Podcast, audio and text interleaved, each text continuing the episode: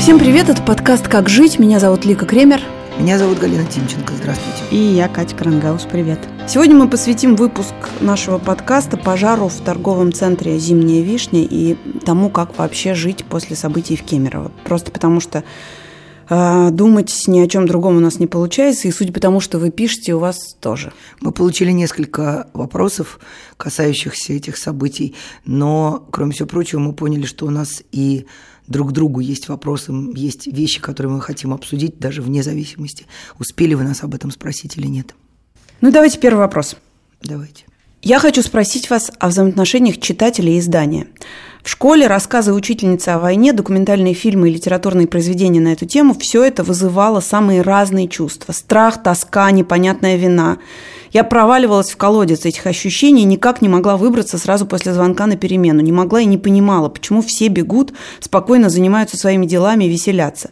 Теперь подобные чувства у меня вызывают новости, связанные со смертью людей. Вы публикуете истории людей, которые пережили страшные вещи, которые потеряли своих близких. Вы рассказываете о людях, которые погибли, об их увлечении, об их семье. Это всегда очень больно, это читается через силу. Я не знаю, как это влияет на вас, но думаю, многих людей это как бы вырывает из реальности. Я в другом городе, я не могу помочь физически. Если можно, например, перевести деньги, я, конечно, это делаю. Но часто ты просто не понимаешь, что делать с этим огромным массивом чужого горя, который тебе так близко показывают рассказывают. Нельзя и стыдно зажмуриться, как читателю ограничить себя от слишком сильного эмоционального потрясения. Как вести себя с подобного рода новостями, если не получается идти по жизни в прежнем ритме и в стабильном настроении, когда на экране телефона оповещение об увеличившемся количестве жертв и цитаты родственников погибших.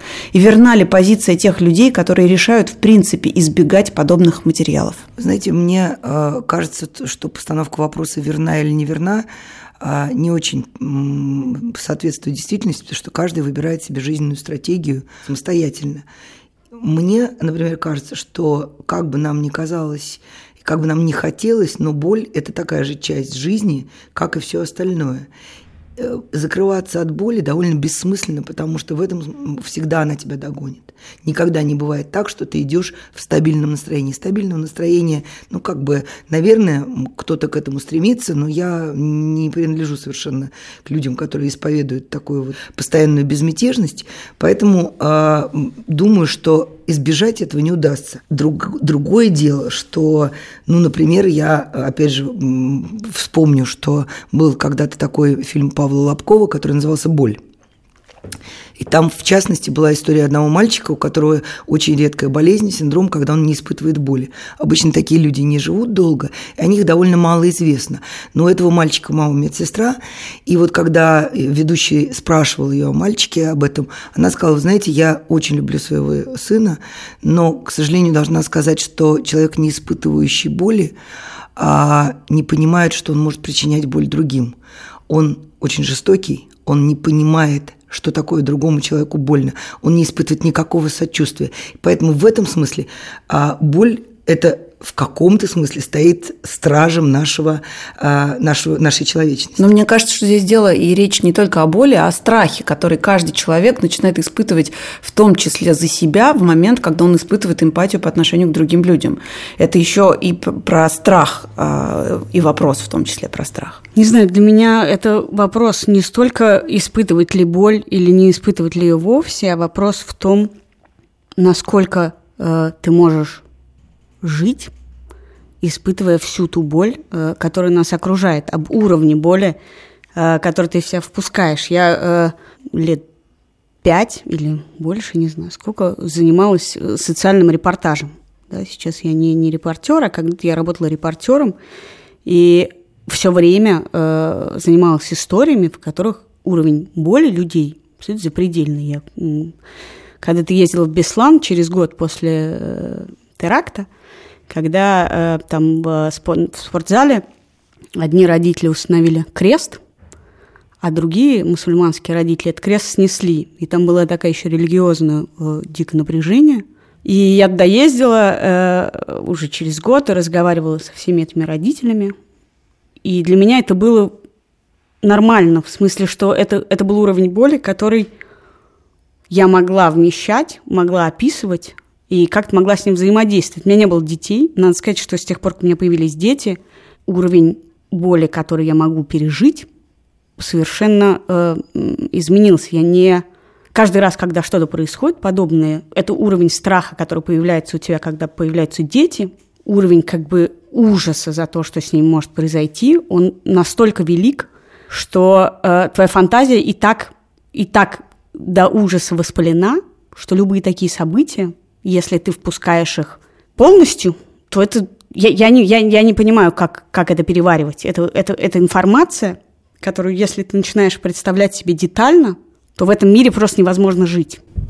Но ну, тут И еще вопрос, как, который задает читательница, да, на самом деле он про то, где найти в себе точку, где ты не черствая сволочь, который просто не обращает внимания, а, ну там случилось что-то, ну, ну бывает, я не, не буду про это читать, а где найти точку, где ты можешь жить дальше, работать дальше – и при этом не закрываться от того, что происходит. Ну, вот ты сказала про то, что ты была социальным репортером и сталкивалась с этим э, регулярно, и при этом находила в себе дальше силы к существованию. Я знаю несколько социальных репортеров, которые э, пережив истории а, своих героев, о которых они писали, они начинают помогать этим же людям или другим таким же. Они начинают э, становиться, ну, если не, не активистами, не активистами да, или, или, или активистами, или выделяют какую-то часть своей жизни на то, чтобы заниматься благотворительностью. Это, видимо, такой способ, в общем, сосуществования с этой болью в одном мире. И, и тут, наверное, важно найти в себе и ограничить, э, как, сколько ресурсов у тебя есть на то, чтобы а, отдавать на то, чтобы а, вот эту, ну, как бы на то, чтобы справляться с, с, с тем, что, что кажется тебе ужасным, и, и чему ты находишь в себе силы и возможность помочь. Знаете, у меня есть еще, одно, э, еще одна мысль по этому поводу. Мне просто кажется, что вот эта боязнь погрузиться в эти чувства и желание соблюсти некий социальный канон – скажем так, да, то есть мы не очень понимаем, что такое горевать. Мы все время пытаемся сдерживаться, мы все время пытаемся сделать вид, э, что мы в том самом стабильном состоянии. То есть, ну, как бы не очень принято очень ярко э, выражать или сопереживать кому-то, это ну, почти на грани э, приличий. То есть считается, что скорбь должна быть тихой, что не нужно, вот это же чужие люди, что ты так убиваешься. Но как бы просто у каждого человека действительно, Катя права, свой э, порог боли. Но самое плохое, что человек может в этом смысле сделать, это либо искусственно себя ограничивать, потому что тебя все равно это догонит рано или поздно, либо пытаться сдержаться до бесконечности, тогда ты срываешься в истерику истерику. Поэтому в этом смысле, вот если там мне плачется, я плачу. Потому что я помню прекрасно, что у нас на э, старой работе в Лентеру, когда э, погиб, э, когда утонула подводная лодка Курск, и погибли все члены экипажа, у нас была такая сотрудница, она была очень-очень сухая, так суховатая женщина, никогда не выражавшая никаких эмоций, и такой вот абсолютно идеальный сотрудник. Да? И вот в тот момент, когда ей пришлось писать новость о том, что обнаружена записка записка э, капитана Колесникова, который был на борту Курска, и это была его прощальная записка, э, когда он понимал, что они уже оттуда не выберутся. И вот в этот момент в редакции просто все онемели, потому что она просто швырнула клавиатуру и просто закричала «Я больше не могу». Что происходит? Я больше не могу, зарыдала. Это ну, как бы тяжелейшее впечатление произвело, ровно потому, что вот очень часто люди думают, что журналисты, которые пишут об этом, или врачи, или пожарные, что у них снижается уровень. Неправда, у них есть защитный, конечно, какой-то слой, и просто люди научаются с этим жить, но все переживают одинаково. Ну, в этом смысле странно такие вещи говорить, но нам повезло, потому что нам не надо зажмуриваться и делать вид, что ничего не происходит, потому что наша работа заключается в том, чтобы видеть, что это происходит, и эту боль переваривать, а, описывать и доносить. И в этом смысле э, у нас нет этого внутреннего конфликта, но мне кажется, что в неадекватных ситуациях, а мы находимся абсолютно в неадекватной ситуации, любая реакция, в том числе зажмуриться э, и не мочь работать, э, будь вы учитель в школе или продавщица в магазине, это все нормально, и просто надо себе позволить это переживать. Я помню, у меня эм, была подруга, которая э, вместе с мужем погибла из-за пожара, который приходил э, этажом ниже. Они угорели, они не могли выйти из дома, и тоже под окнами стояли их родственники, родители и друзья, и, и ничем не могли помочь. Э, и они там умерли. И одна из подруг ее мамы, которая знала девочку с детства, сказала, что она не может идти на похороны. Что он просто не пойдет, потому что она этого вынести не может. И мне тогда показалось это дико странным, а сейчас я, в общем, очень хорошо понимаю, что в этом нету ну, как бы она понимала про себя, что этого она выдержать не может. Этот уровень боли, даже несмотря на то, что ее родители как бы там будут, и это ее друзья, что-то, что она его вынести не может. И в этом смысле не должно быть э, неловко за то, как ты это переживаешь. Кажется ли тебе, что это слишком сильное переживание для чужой боли, и что это неестественно? Не, не в общем-то, плевать. Мне кажется, что мы, насколько могли, ответили читательницы, но вот у меня у самой есть вопрос, на который я не нахожу точного ответа. Вот в тот момент, когда у одних э, людей вот такой уровень боли и восприятия, у, другой, у других людей такой же уровень мозговой активности, назовем это так, который направлен в сторону конспирологии и в сторону, э, в сторону э, как бы обвинительного пафоса. То есть вот крики «Кто виноват? Распни его!» мы, мы так и знали, что здесь э, власти скрывают. Э, и ну вот за прошедшие сутки и я, и наши коллеги получили очень много личных сообщений. Э, почему вы скрываете, почему вы не пишете, что э, жертв намного больше. Я точно знаю, у меня есть знакомые, у которых есть знакомые, чья жена работает в больнице.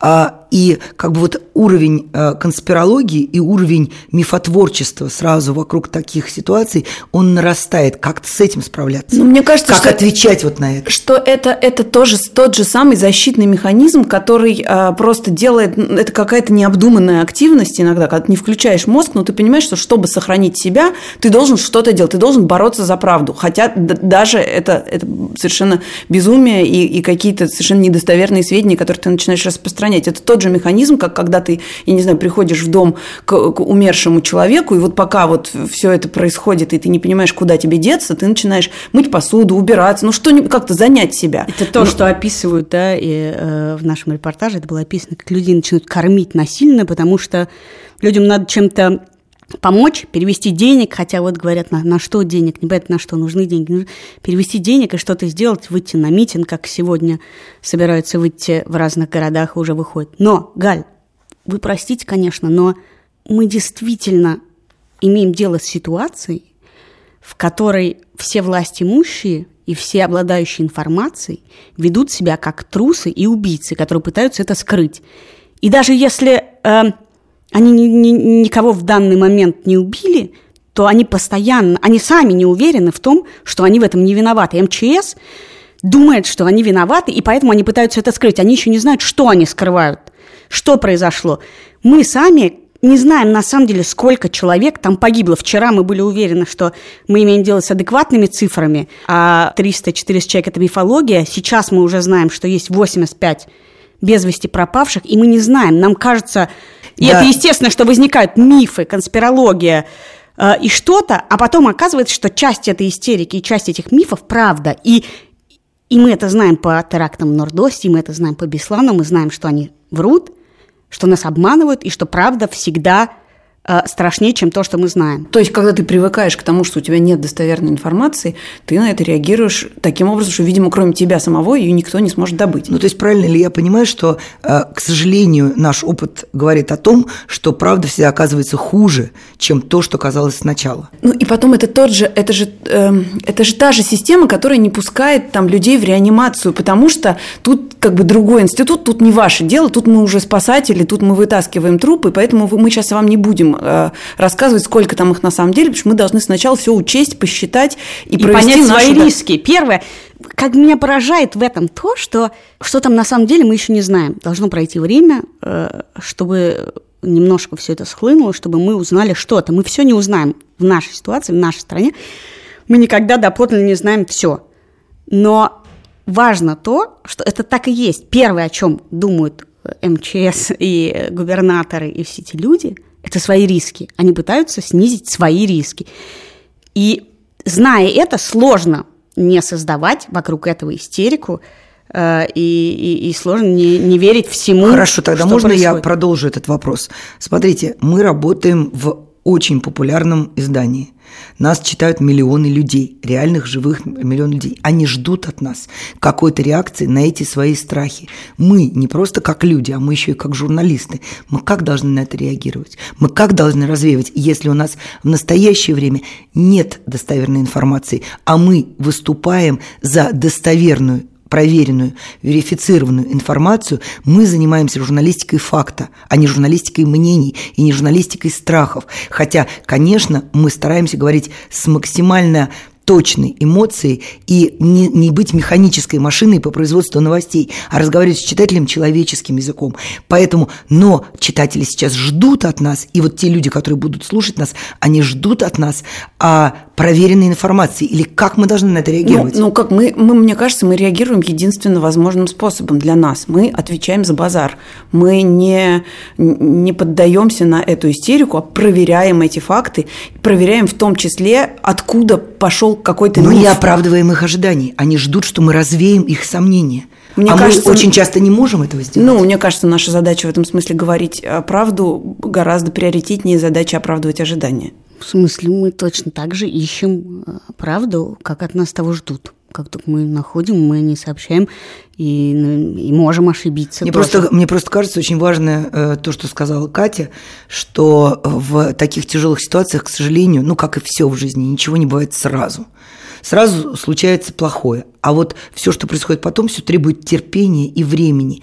И вот я, например, для себя, ну, как вчера вот получив э, тонны сообщений, я э, для себя говорю, Галя, терпение, терпение, потому что мы пока не знаем, мы узнаем, на все нужно время. К сожалению, ничего не бывает сразу. То есть приходится терпеть. В смысле, ну, честно говоря, все произошло. Что произошло, то произошло. Пожар закончился, и э, от, от того, что мы будем торопиться с э, говорить «нет, не было 300 тел» или «да, были» или что-то, как бы ничего не изменится. Наша задача говорить то, что мы знаем наверняка, и если мы скажем это медленно то, или быстро, ничего уже от этого не изменится. В этом смысле, мне кажется, для спокойствия можно просто не отвечать на это, э, даже когда это приходит к тебе в личные сообщения, как всем нам действительно вчера приходило. Я э, хочу задать вам вопрос, который я пытаюсь э, задать сегодня психологу, может быть, мне удастся для материала, а пока обсудить с вами вот какую вещь. Вот мы вчера с Ильей пришли домой с абсолютно перевернутыми лицами. И наши дети, естественно, не, не, не то, что не могли не заметить этого. И они спрашивают, что случилось. И ни я, ни Илья вчера не были готовы рассказывать э, детям маленьким весь тот ужас, Э, который мы вчера все э, прочли.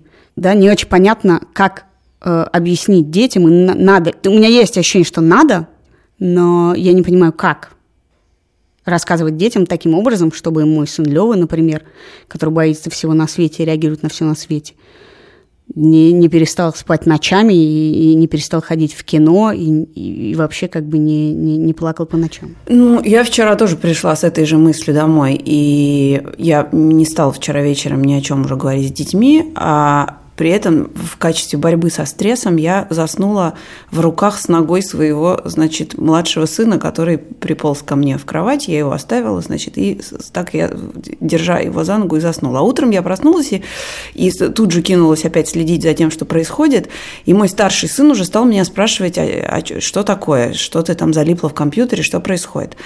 И я ему дала, ну, ему все-таки уже 10 лет, я ему дала прочитать репортаж Иры Кравцовой, который у нас опубликован. И даже не стала комментировать, хотела, чтобы он сам после этого... То есть я ему сказала, что смотри, какая ужасная случилась трагедия, и после этого а, он стал мне задавать вопросы. А вопросы его были следующими. А зачем вообще так подробно об этом рассказывать? Это, я так понимаю, у него срабатывает страх. Поэтому первое, что он, он думает, а зачем он вообще вот об этом узнал? А, а зачем рассказывать об этом так подробно, а зачем мучить людей вопросами? А, а, а зачем так, так близко на них смотреть? И ну, я что-то такое пролепетала ему в ответ про то, что это необходимо для того, чтобы все, кто это прочитает, могли им сочувствовать. Но в целом у меня нет внятного ответа для, для сына моего на этот вопрос. Ну, то есть, на самом деле, это такой об, обратный первый вопрос, да, если мы сами себе, взрослые люди, с трудом вообще-то находим точку э, впускания боли в нашу жизнь, то в этой ситуации мы за своих детей сами выбираем эту точку. И как понять, где для них адекватна эта точка, да, я, например, уверена, что детям не нужно да, понимать, что эта дверь в кинотеатр, где э, горели люди, была заперта. Просто потому что для меня, например, это самая как бы чудовищная деталь. Ну, то есть что мы, что мы хотим от, от ребенка в этот момент? С одной стороны, я знаю, что дети на самом деле не так воспринимают э, э, чужую боль. Ну, не ну, все детей... дети, некоторые дети.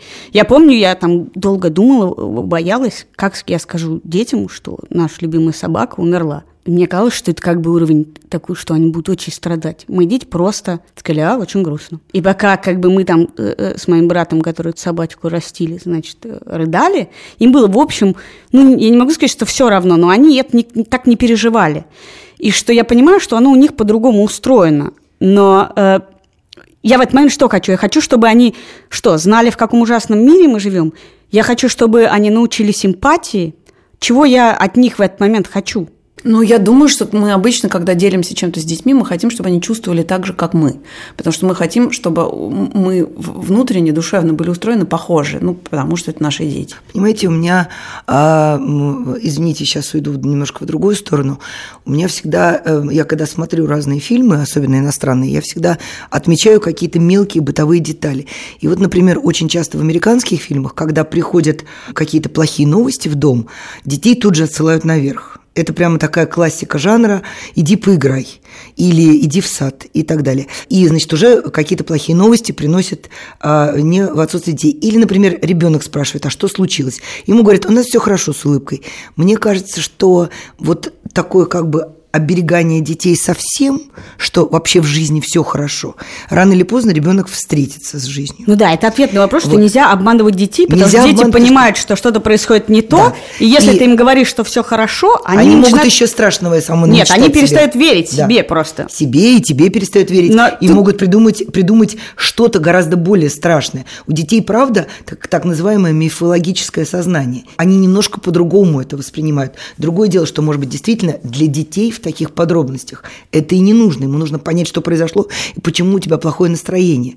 И как бы, или э, почему ты такая грустная. Может быть, ему не нужно рассказывать, я в этом солидарна с Катей, про э, закрытые двери. Но полностью оберегать детей от плохой информации, ну, как бы, мне кажется, не просто недальновидно, а ты э, таким образом растишь каких-то странных чужих людей, которые вообще не в курсе того, что происходит. Я бы сказала, что это же еще ситуация не, не только сегодняшняя. Вот э, э, мои дети учатся, старший мой сын учится в первом классе, в одном классе с детьми э, Кати Гордеевой, э, которая журналистка и благотворительный деятель. И вот они пошли 1 сентября в школу и узнали, что Катя своих детей утром повела отпускать шарики в небо э, в память о детях Беслана, э, которые 1 сентября ушли в школу и не вернулись. И я подумала, что ну, у меня не было повода рассказать своим детям, что ты знаешь, малыш, ты идешь 1 сентября в школу, а вот были дети, они не вернулись. А у Кати это такая привычка, ну, в смысле, она детям все рассказывает, и для них это некий постоянный уровень эмпатии, который они, может быть, до конца сами себе не воспринимают, но она их приучает к тому, что ты все время должен помнить о других людях, которые страдают, о детях, которые болеют, о детях, которые попали в теракт и что-то. Я этого не умею, но, конечно, это важная вещь, и я каждый раз, чем дальше, тем больше понимаю, что этому надо учиться.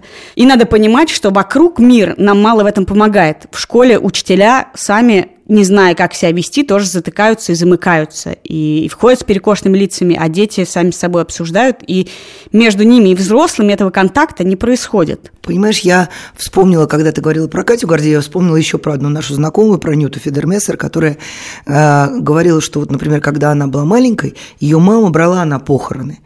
И как она, я надеюсь, что я ее правильно перескажу, как она говорит, что это удивительным образом примеряет ребенка и будущего взрослого человека с тем, что болезнь, смерть горе – это часть жизни, что без этого жизни не бывает, что а, жизнь не состоит только из твоих личных побед, успехов или неудач, и ты просто понимаешь, что это такая же часть жизни, это ткань жизни. Ребенок становится как бы, то есть ты таким образом входишь в эту жизнь и понимаешь все, что в ней происходит, даже если ты, ну, до конца не осознаешь это. Но когда она говорит, что я помню, когда хоронили бабушку, например, там ей было 4 года, которая была в деревне, и мама ее взяла с собой, и она ей объяснила, насколько возможно. И она говорит, что у меня не вызывает ужаса вот ни чужое горе, ни чужая болезнь. Я понимаю, что это может быть и с нами. Это потому что очень многие люди сейчас живут вот в состоянии смерти, это то, что бывает с другими.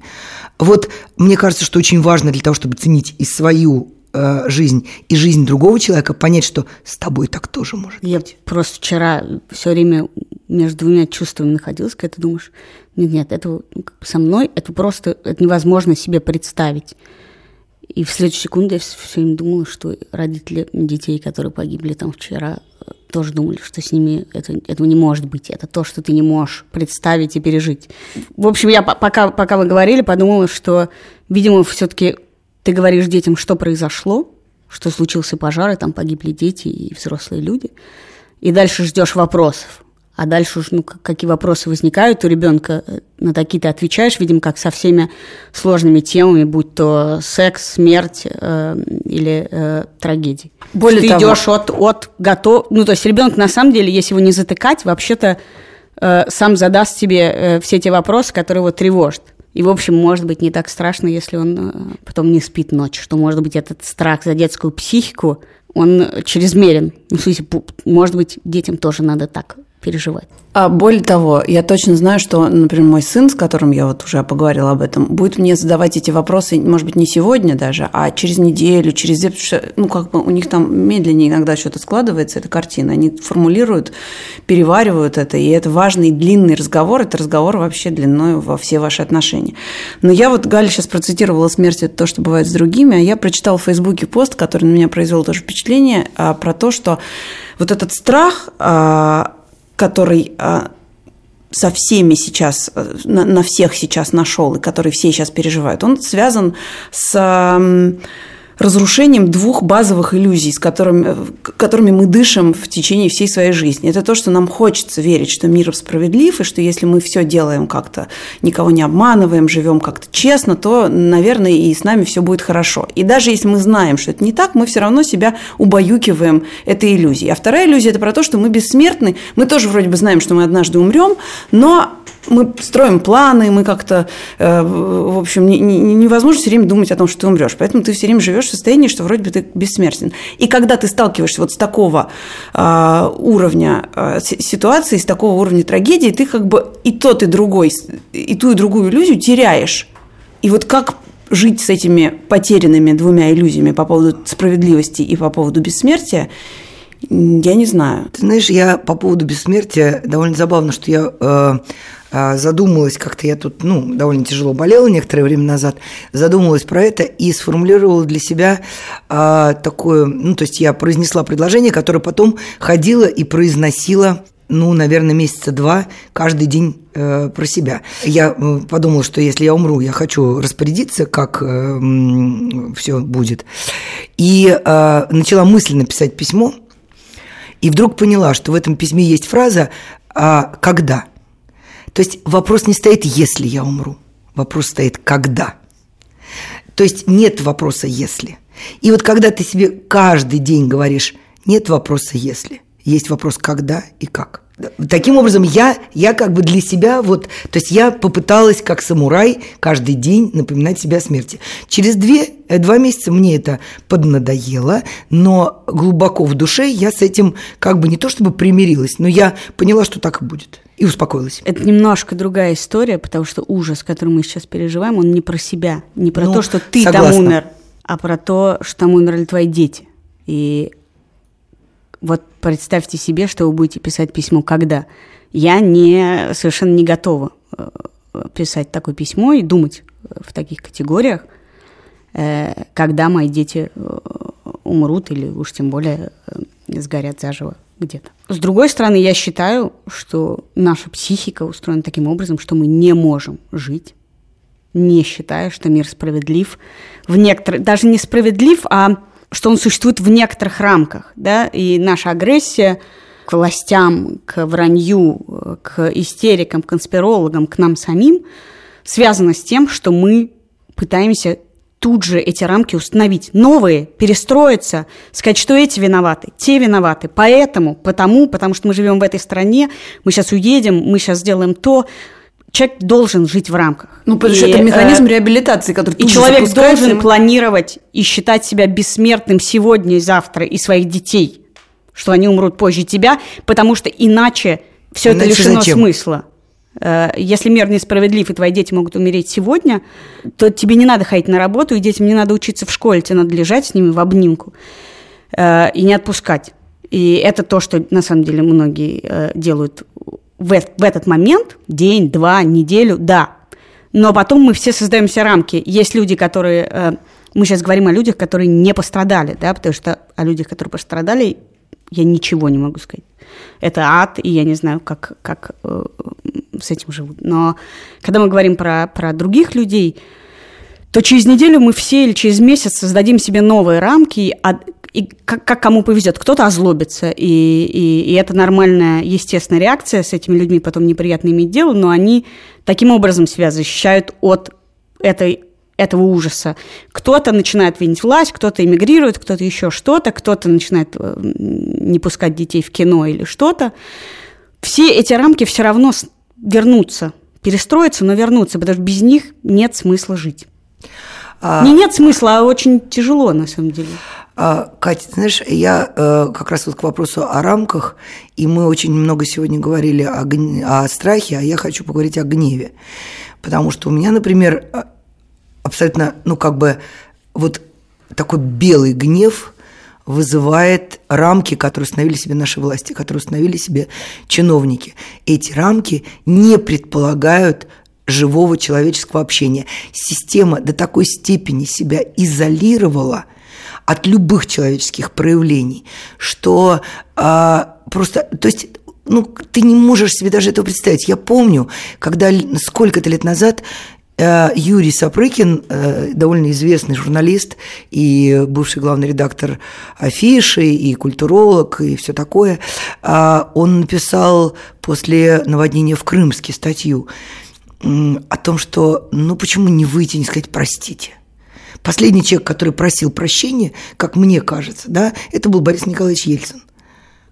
После этого такое ощущение, что никто из чиновников от президента до мэра города подмосковного не может выйти к людям просто с обычным разговором, соблюсти те самые рамки человечности. Они как бы считают себя чем-то сакральным, до которых человеческое горе не долетает. Для них это правда, смерть, то, что бывает с нами, а не с ними. И гнев мой такого размера, что я с трудом удерживаюсь от э, грубых выражений непарламентских и даже непечатных, потому что я правда не понимаю, как можно стоять перед... Э, перед отцом, который потерял своих детей, и говорить вы пиаритесь. Как можно было поехать в больницу и сказать, ну там какая-то оппозиция, что-то опять, значит, э, буз, бузатеры там на, на, собрались, а наши все люди, э, как бы, вот все на местах, все сидят тихо.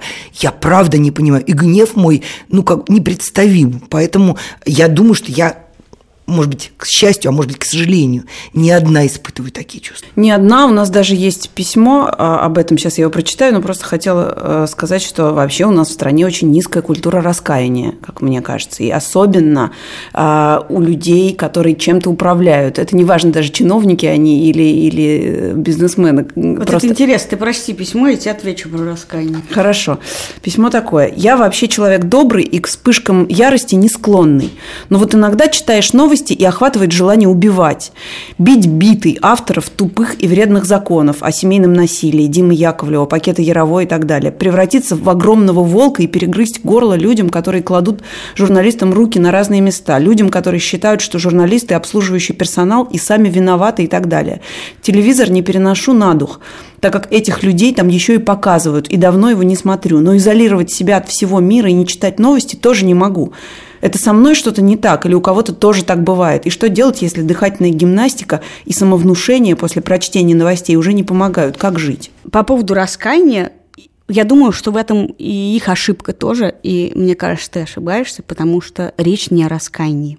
Чтобы выйти и э, что-то сказать, не надо признавать свою вину. Им кажется, что если они скажут что-то человеческое, они признают свою вину, а этого они сделать никак не могут. Но меня, в отличие от вас, честно говоря, мне абсолютно плевать. Я не поверю ни одному слову э, раскаяния или горя или сочувствия людей, которые выходят.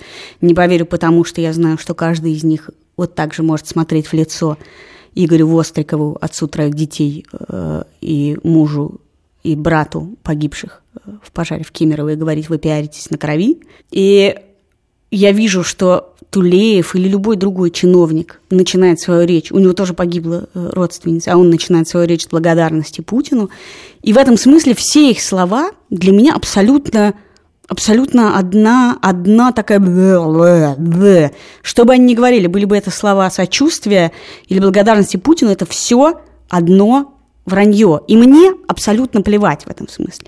Но то, что это ярость, кажется мне абсолютно оправданной, она не кажется мне, ну, как бы это естественная реакция. И мы все помним э, Виталия Калоева, который после падения самолета над Боденским озером э, поехал и убил э, диспетчера, который управлял полетами – мне кажется, это реакция естественная, реакция ярости, и мне кажется абсолютно человечным гораздо более человечным, чем любая другая реакция. Понимаете, в чем дело? Я хочу все-таки от а, людей, которые так или иначе пострадали а, в таких страшных событиях, а, все-таки обратить ваше внимание на людей, которые а, обличены властью. Вот я сегодня прочла, опять же, в Фейсбуке, ну, невозможно. Понятно, что мы сутки напролет сидим и листаем ленту, потому что, ну, оторваться невозможно. Я прочла пост, а кто-то вспомнил про Рудольфа Джулиани. Ну, в общем, довольно скандальный человек, консерватор, пожилой, а, противный. Ну, мэр Нью-Йорк. Бывший мэр Нью-Йорка. В тот момент, когда упали башни, он через 6 минут был там. То есть город в панике. А, я помню этот день прекрасно, потому что была прямая трансляция CNN. А, пыль стоит в воздухе. И как он потом вспоминал сам, что он трясся от ужаса. Точно так же. Но он вышел, встал рядом с жителями Нью-Йорка и сказал, мы справимся, я с вами. Но это вопрос, на самом деле, рамок. Это вопрос того, что да. есть формат. Что бы ни произошло, ты через секунду появляешься. Страшно тебе. Твои проблемы – это твоя работа. Ты выходишь и ты говоришь – верят тебе, не верят, раскаиваешься, не раскаиваешься, ты это говоришь. Мы живем в стране, в которой эти рамки изначально нарушены. Мы знаем, что они всегда ведут себя так, как будто это они убили, и они сейчас хотят это скрыть. И при этом эти люди, возможно, не лишены эмпатии и не лишены э, там ужаса э, по поводу произошедшего. Они испытывают какие-то эмоции, они просто не знают как, потому что нет этой культуры, они просто не знают, что нет, делать. Эта культура есть. Спасать Ник, свою эта культура есть задницу. в мире. Ты выходишь сразу. Это культура. Ты отставки. В мире есть, слова, а у отставки, них нет. слова. Лика, Катя, понимаете, мне кажется как раз, что, может быть, они испытывают эмпатию, но вот такое поведение, я это вижу как результат того, что эти люди очень до, в течение долгого времени ограничивали доступ боли и человеческих, э, каких-то человеческих чувств в свою жизнь. Они живут в своих кабинетах, они живут в своих машинах, они живут со своими секретарями, которые всегда в ровном настроении, потому что шеф так любит. И они как раз не соприкасаются с этой болью. И вот эта долгая изоляция и делает из них биороботов. Но это какой-то среднестатистический портрет. Все-таки я думаю, что люди разные и тоже по-разному склонны к эмпатии, по-разному себя ведут, и кто-то из них способен поступить по Мы же видим, что в регионах, например, сейчас регионы сами по себе просто объявили траур. Ингушетия, то есть те люди, которые потеряли детей и знают, каково это, они первыми объявили траур. В этом смысле ровно для этого и существуют рамки. Есть стандарты поведения. Разный у тебя уровень эмпатии, чувствуешь ты, не чувствуешь, с той ноги ты встал, не с той, разобрался или нет, ты выходишь. Есть очень много фраз и способов разговаривать, которые не требуют от тебя полного понимания и полного сочувствия. Но то, что у нас абсолютно нормальным является наплевательское отношение к людям, и что все это исходит не из желания помочь, а опять же снизить риски, это так, мы живем в этих рамках. Меня они не задевают. Я очень хорошо понимаю людей, которые впадают от этого в ярость, но эта ярость кажется мне абсолютно нормально. На самом деле, говорили бы они слова сочувствия, эта ярость была бы ничуть не, не меньше, но мы бы, мы, люди посторонние, чувствовали бы чуть-чуть большую справедливость и человечность да, системы, это вопрос в которой мы живем. об устройстве, справедливом устройстве мира. Что если человек, а, у человеку дана такая власть, и э, то он и какой-то... Они, они должны сказать, мы живем как бы в стране, это происходит в нашей стране. И кто, как не люди, облеченные властью, должны сказать, это ужасно. Это некоторые слова формальные, которые устанавливают для всей страны, это почему важно, что этот национальный траур объявлен. Не потому, что от того, что объявлен национальный или региональный, меняется уровень горя или э, чего-то. Важно, чтобы это было названо. Названо для страны, названо для жителей страны, названо для губернаторов, которые сидят под этим президентом, для учителей в школах, которые сидят под этими губернаторами и так далее, и так далее. Эти рамки нам нужны, чтобы э, это бессмысленное чувство справедливости в ситуации, когда происходит что-то ужасное, хоть какое-то у нас было. Ну да, но они, ты, ты говоришь, что они должны, а они не то чтобы не хотят даже, они не умеют в их, в их да системе. тут не надо уметь. Надо. Даже надо. если это будет... Смотри, мы тоже не очень умеем. Я не хочу нас хвалить. И я честно могу сказать, что, конечно, с большой радостью поговорила бы о проблемах взаимоотношения полов, родителей и детей, о, о каких-то о бытовых, житейских, приятных вещах. Но бывают моменты, когда ты понимаешь, что тебе не очень может быть, хочется об этом говорить. Я вот с трудом, например, сейчас сдерживаюсь, и мне не очень приятно про это говорить. Но ты понимаешь, что если ты дорожишь отношениями с людьми, с читателями, если ты э, хочешь считать себя порядочным человеком, ты должен выйти и сказать что-то. В смысле? Ну, Даже если чего? ты не мы... очень умеешь. Мы, например, это не очень Мы умеем. час назад, простите, сидели и обсуждали – мы записываем обычный выпуск или необычный выпуск? Можно ли нас обвинить в том, что мы решили пропиариться э, или что-то, или что мы искренне или не искренне? Что угодно. Ты каждый раз решаешь для себя. Ты сейчас делаешь вид, э, что все как бы нормально, что мы де- действуем по расписанию. Или ты решаешь, что ты так не делаешь. Это вопрос рамок. Вопрос того, как ты выстраиваешь свои представления о том, как э, э, правильно даже если это формально, поступить в этой ситуации. Это был подкаст «Как жить» и мы... Галина Тимченко.